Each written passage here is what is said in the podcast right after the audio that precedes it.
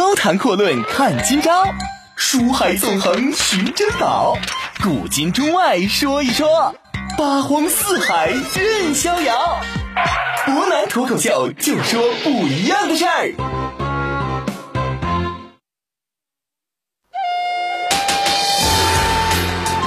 听众朋友，大家好，欢迎您收听今天的博南脱口秀。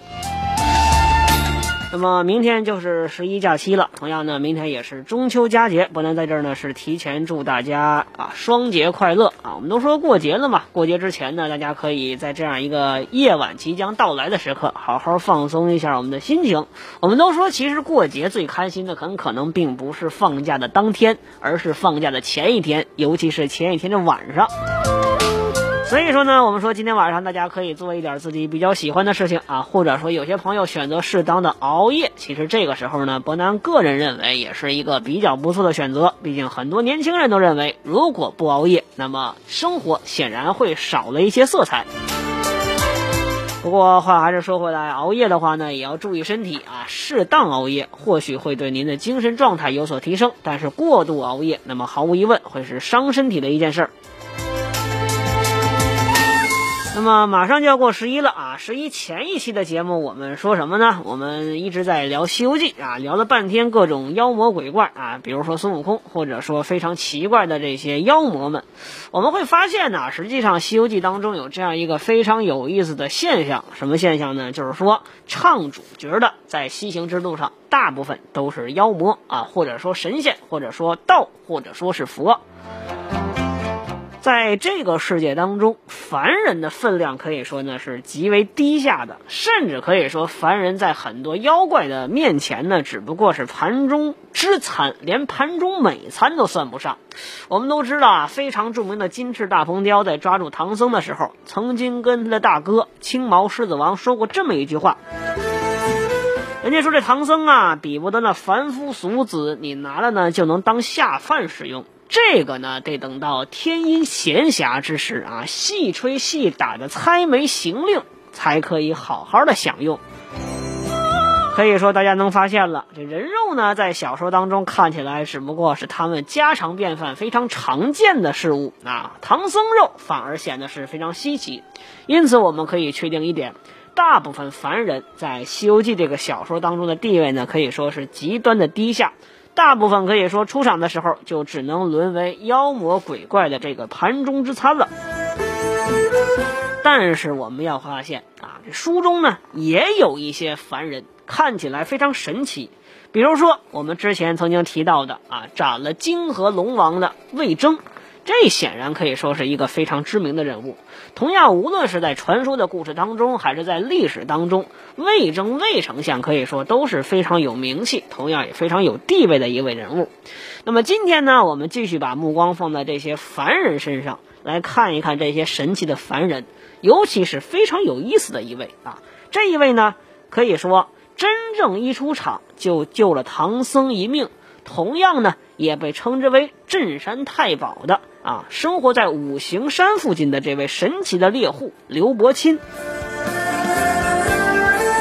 其实我们都知道啊，一说到唐僧，一说到取经，就知道西行四人啊，师徒四人外带一只白马。但是我们如果说一定要好好从学术角度去研讨分析一下，究竟谁才是唐僧的大徒弟，大家或许会认为是孙悟空。毫无疑问，这是一个错误的选项。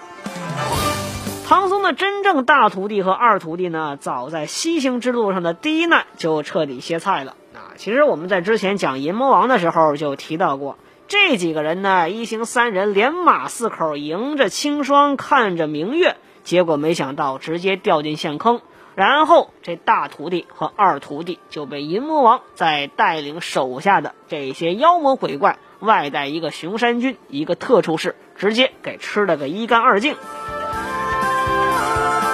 我们说，正如太白金星啊，在这个陷坑当中救了唐僧之后所说的，那说为什么没吃你呢？因为你本性元明，所以这些妖怪吃不得你。我们说太白金星这事儿做的也很有意思啊，你把唐僧救出来了，你为什么不干脆送他一段路呢？反而直接把他放出来之后，马也找给他了，但是就不管了。我们说天亮之后啊，这些妖怪呢确实都走了，这唐僧只剩下自己继续往前走。单人独骑，但是我们说妖怪没有，可是两界山，也就是这个五行山的附近，可以说毒虫猛兽倒是不少。危难之际啊，前面两只斑斓猛虎，后边几条长蛇盘桓，左边是毒虫，右边有怪兽，可以说这情况比刚才还要看起来是危险了几分。正在这危急时刻呀，突然间呢，这老虎转头就跑，长蛇打几个转也不见了，毒虫猛兽这个时候呢也销声匿迹。原来是直接跑来生的是一位呀身材魁梧、膀大腰圆的猎户。这唐僧吓得赶紧喊大王救命。我们说唐僧一看刘伯钦这模样，身上穿的是老虎，吃的也是老虎，手里边扛着钢叉，那长得可以说也是有些奇形怪状、粗野。虽然比不得啊当天早上所见的这个银将军，但是至少这一位一看也是一位非凡的人物，膀大腰圆，显然应该是个山大王。但是人家刘伯钦就说了啊，我可不是什么山大王，我外号叫镇山太保，我就是在这儿的一个守法公民啊，正经的一个猎户，不是什么坏人。我们说刘伯钦在这儿出场呢，可以说很多朋友对他并没有太多的印象。但是随后刘伯钦的表现让很多人是大吃一惊。我们都知道这个《水浒传》当中啊，杀猛虎的几位啊，两位应该说是一位呢是武松，一位是李逵。李逵能杀四虎，原因比较简单，因为李逵手头有兵刃啊，一把坡刀，还有一把腰刀啊，这两把呢是捅了四只老虎，两大两小。武松呢是在喝多的情况之下，自己也不知深浅，然后发挥出全身的实力来打了一只白额吊睛虎。当然，我们说李逵杀虎呢，一方面是由于这老虎不防备，另外一方面呢，可以说是自己手中有兵刃，仗着胆儿。武松呢是完全豁出死命，跟一只老虎打了一个你死我活。最后的结果呢，是老虎虽然死了，但武松也是提了好几次老虎，发现自己拽不起来。这说明一个问题：武松在这场搏斗之中，体力已经完全耗尽了。这刘伯钦呢？啊，面对一只老虎，这老虎呢见着刘伯钦转头就跑。刘伯钦提这个五股钢叉就往上追，老虎一看跑不掉了，只能回过头来跟刘伯钦玩命。这一人一虎打了足足一个时辰，只见呢这老虎腰爪松慢些啊，被刘伯钦一钢叉当胸刺了个对穿然后呢可以说血流满地，直接被宰了当地。但是我们看武松杀完老虎之后，可以说已经是体力透支。而刘伯钦小说当中说的很明白，叫气不连喘，面不改色。我们说刘伯钦的实力真的是值得赞叹一番。虽然说比起那些动辄啊就是能啊横扫千军的妖魔，比起他们来呢，那是没法比。但是在凡人之中有此等武艺和体力，显然是非同一般。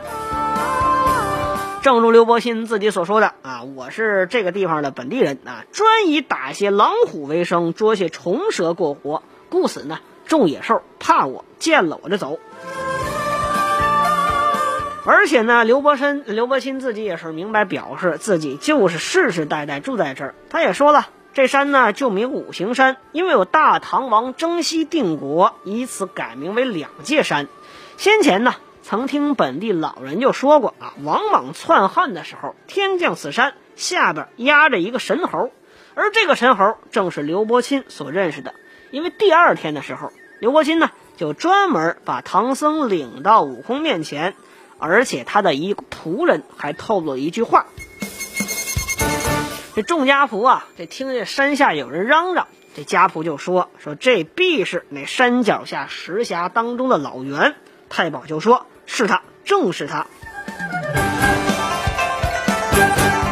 其实我们很多朋友之前呢就在分析刘伯钦的这个身份，包括他的能力。有些朋友就说呀，刘伯钦呢看起来似乎就是一个非常非常普通的猎户啊。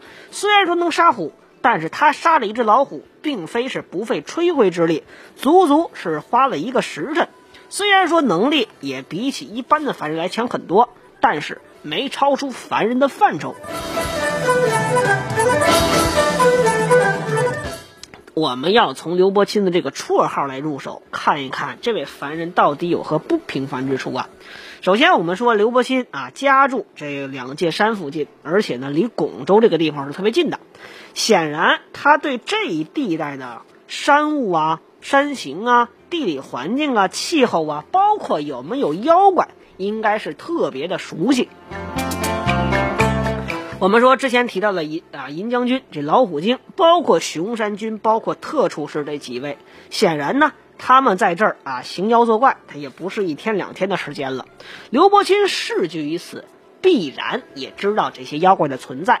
但是，正如刘伯钦自己所说，这些野兽见了我就跑，我外号叫镇山太保。你想一下啊。如果说刘伯钦知道这山上还有几位真正能镇山的山大王啊，他还敢自称镇山太保吗？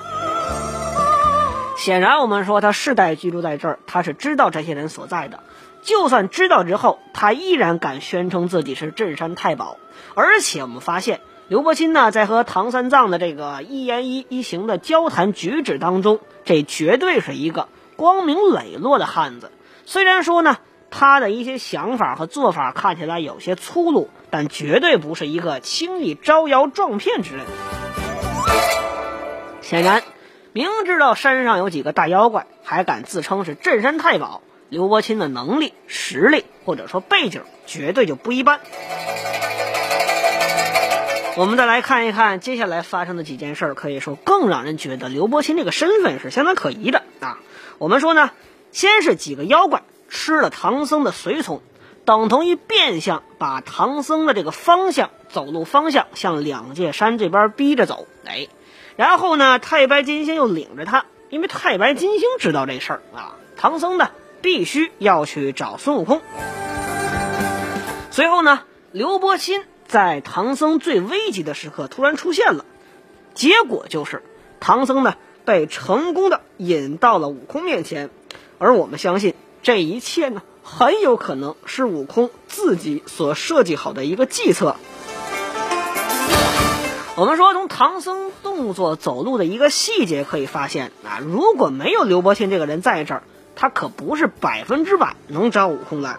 悟空呢，隔空大喊啊：“我师傅来也！”而刘伯钦这边的反应非常积极，马上就说出了悟空到底是哪儿来的，而且还专门嘱咐唐僧说：“长老莫怕。”我们呢下山去来看一看，这很有意思。那我们要发现，如果说您结合一下刘伯钦之前所说的一句话，会发现刘伯钦的言行到此为止似乎有些自相矛盾。那么究竟刘伯钦说了什么，让人觉得有些矛盾之处呢？哎，稍微休息一下，一会儿咱们回来接着分析分析这个神奇的猎户，他到底有何背景。高谈阔论看今朝，书海纵横寻珍宝，古今中外说一说，八荒四海任逍遥。博南脱口秀就说不一样的事儿。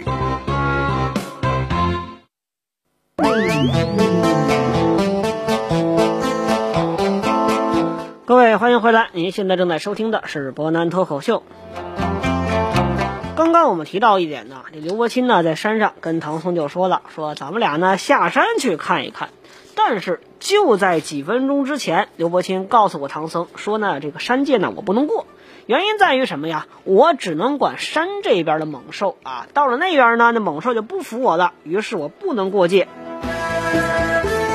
现在呢，可以说刘伯钦做了一个跟刚才自己所说的话非常矛盾的一个行为。他领着唐僧直接过了山界，而且还专门说了一句“莫怕”。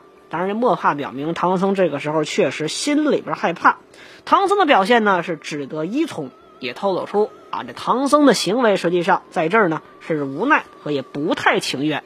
因为我刚刚遇上过妖怪，俩徒弟都被吃了，我自己差点也把命搭上。显然。再让我见一个所谓山下压着的石猴，我也不知道这到底是不是一个真正的妖怪。也许他有可能又把我给吃了。显然心里边害怕，这是一种非常正常的感情。但是我们如果说反推这件事，会发现呢，如果说不是银将军在这儿呢，把唐僧这几个徒弟给吃了，然后呢导致他只能往前走，他有可能就不一定会遇上这位刘伯钦。如果遇不上刘伯钦，他很有可能就不会走到两界山这条道来遇上孙悟空。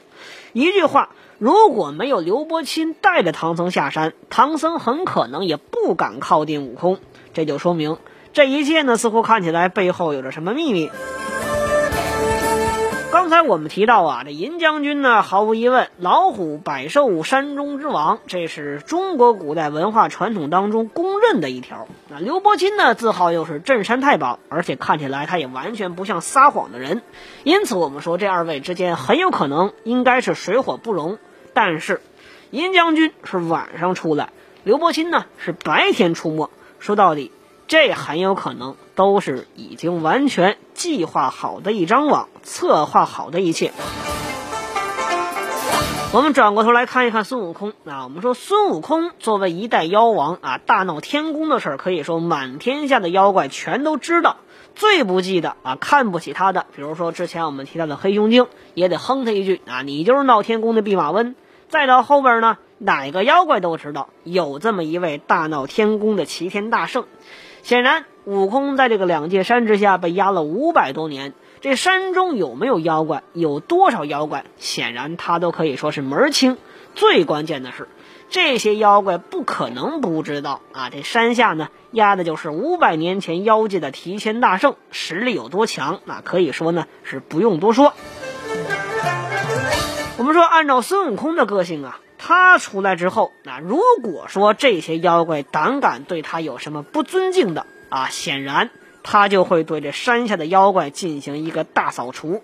更何况，如果他知道之前自己的大师兄和二师兄正是死在这些妖怪的手下啊，我们说悟空的行为很有可能会出来之后把这山给扫个一干二净。但是我们会发现一个非常有意思的现象啊！悟空出来之后呢，对着山上山下的妖怪没有半点说法，什么也不提，带着唐僧就想走路。因此，我们说悟空两种可能：第一种，他知道这些妖怪，老虎精啊、黑熊精啊、野牛精啊，但是完全没把他们放在心里；另外一种，就得说悟空很有可能这是策划好的一切，知道他们的所在。之前我们看着啊，这银将军呢，在带熊山军和特殊士二位的时候啊，非常有意思。人家呢是做了主动啊，把自己手下的最好的这些菜肴都送给对方了。怎么送的？啊，首级和心肝奉与二客，四肢自食，其余骨肉分给各妖。这说明呢，这人身上的精华部位全都给客人了。这非常像是一种供奉的行为。之前呢，我们曾经讲过，这悟空呢在山下被压着的时候呢，有一个送桃的小孩儿，一百多岁的孩子啊，这个他对悟空呢可以说是非常熟悉。正如悟空之前所说的啊，这小孩呢小的时候啊，在我面前呢是挑过菜，在我身上呢挖过泥枣，同样还给我吃过桃。显然呢，这个小孩很可能在不经意间也照顾了悟空。我们也知道，这如来佛祖呢，在压悟空的时候，曾经说过这么一个很有意思的话啊，说他饿的时候呢，给他铁丸子吃啊；渴的时候呢，给他喝融化的铜汁儿。我们都知道这两样东西，正常人是根本吃不了的啊。悟空能不能吃啊？我们说结合一下悟空的能力和实力，显然他是能吃的。但是仅仅依靠着这种东西，可以说是根本就不靠谱了。悟空被压在山下，还得吃点正经东西。因此，我们说啊，你指望着一个挑柴的小孩总去侍奉你，也不是特别的现实。那么，究竟是什么人能够在这么长时间啊之内，还要保着悟空，供奉悟空吃点正经东西呢？之前我们提到过啊，这个玉华州呢有这个黄狮精。黄狮精之所以惹了取经团队，是因为偷了悟空他们仨的兵器。为什么偷兵器？因为悟空要造兵器，要给玉华州的三个王子学艺，因为他们拿不动原本的兵器。但是悟空给他们一人身上吹了一口仙气儿，各得千万之履历啊！大王子拿个金箍棒，当然是个仿造品，有一千斤；二王子和三王子各拿个一个钉耙，还有一个宝杖。各有八百斤。显然，这种金属根本就不是正常人拿得起来的。这说明悟空呢，也完全会传授一些仙气，点化一些人物。因此，我们说，在两界山如此出名的地方，很有可能在悟空被压在山下之后，就有一些啊试图成仙了道的妖怪来此讨教一二。我们说，很有可能呢，也出于这个原因，悟空心生一计，点化了那么几只妖怪，比如说银将军、熊山君、特出师这几位。这几位呢，出了名之后，专门就在这儿，一方面呢是镇守其山，另外一方面。就要监视唐僧的师徒，但是我们说啊，你仅仅以妖怪之身是根本不可能轻易接近唐僧的。你除了妖怪之外，你还需要几个正经人。那这正经人从哪儿来呢？我们说，正好这儿有一户世代居住在这个地方的啊猎户。这猎户呢，我们说生活了这么长时间，在这个两界山充满妖怪的情况之下，居然是平安无事。显然，一方面。他实力强，另外一方面也得有人保着他，传授他。那么究竟是谁呢？很有可能是悟空在刘伯钦的背后，偶尔的点化他一下。比如说之前我们刚才讲的这个替悟空给他喂桃子的小孩，就因为跟悟空待时间长了，人家能活一百三十来岁。因此我们说，刘伯钦的背后很可能是悟空所织好的一张大网，这张网网的就是唐僧。